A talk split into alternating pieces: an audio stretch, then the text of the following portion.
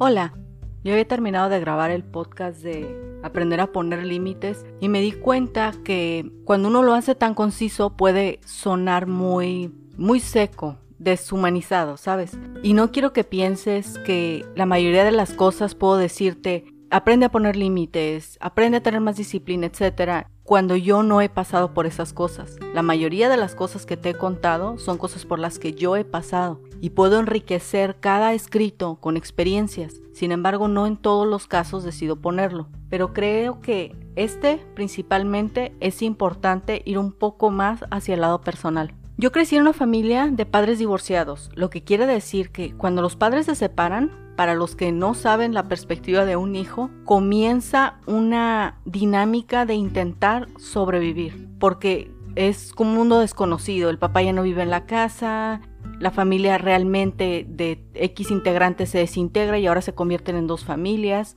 Y si el padre se casó o la mamá se casó, entonces es otro ajuste que sufre la familia. Es, es una temporada un poco complicada.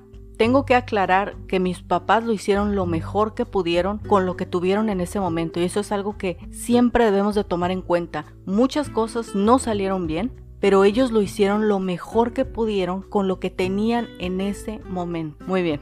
Yo crecí sin saber que había que poner límites, tan siquiera que existía algo como decir poner límites. Así que a través de todas las relaciones que tuve yo no ponía límites. Como dice el podcast pasado, terminé viviendo circunstancias que a mí no me gustaron y no solo no me gustaron, muchas de ellas acarrearon consecuencias emocionales. Por eso es importante poner límites. Si uno no pone un límite, pocas personas van a venir a poner un límite para que tú estés bien. Tu familia, quienes te aman, lo van a hacer y cualquier otra persona que viva sensata por el mundo lo va a hacer. Pero es a ti a quien le corresponde ver por ti misma. Tú eres la única persona que se conoce más que cualquier otra persona y luego sigue, como lo decía en otro podcast, siempre debe haber una persona que te conozca más que todas las otras personas. Una persona en el mundo te tiene que conocer prácticamente todo lo mismo que tú te conoces. Y entonces esa persona va a poder ayudarte eficazmente cuando atravieses un problema en el cual tú no puedas ver la luz. Lo que quiero decir con este segundo podcast es, la mayoría de las personas no saben que deben de poner límites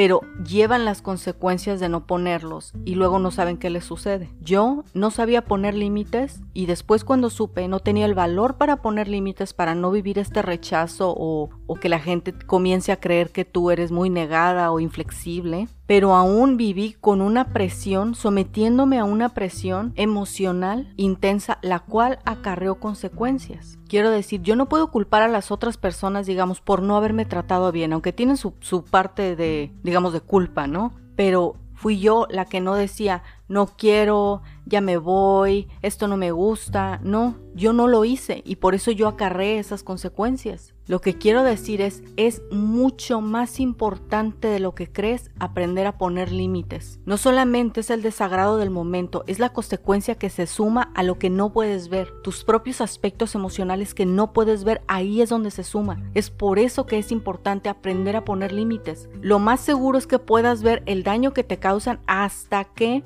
hayas puesto límites, te haya cambiado un poco el carácter y puedas voltear hacia atrás y decir, caray, ahora entiendo por qué mi carácter se desenvolvió de esa forma. Mi consejo para ti hoy es, aprende a poner límites, aunque sea poco a poco, uno a uno. ¿Quieres ir a, un lugar? No, no quiero ir, gracias. Hoy no tengo ganas, gracias. No me apetece, gracias. Tal vez la próxima, gracias. Hay que aprender una forma más amable a decir que no, pero es muy importante aprender a decir que no. Es mucho más importante de lo que crees. No tanto por lo que aporta a tu carácter, sino por lo que evita que vivas.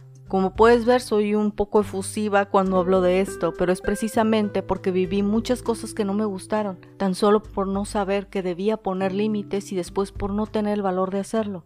Aprende a poner límites, por favor. Nos vemos la próxima.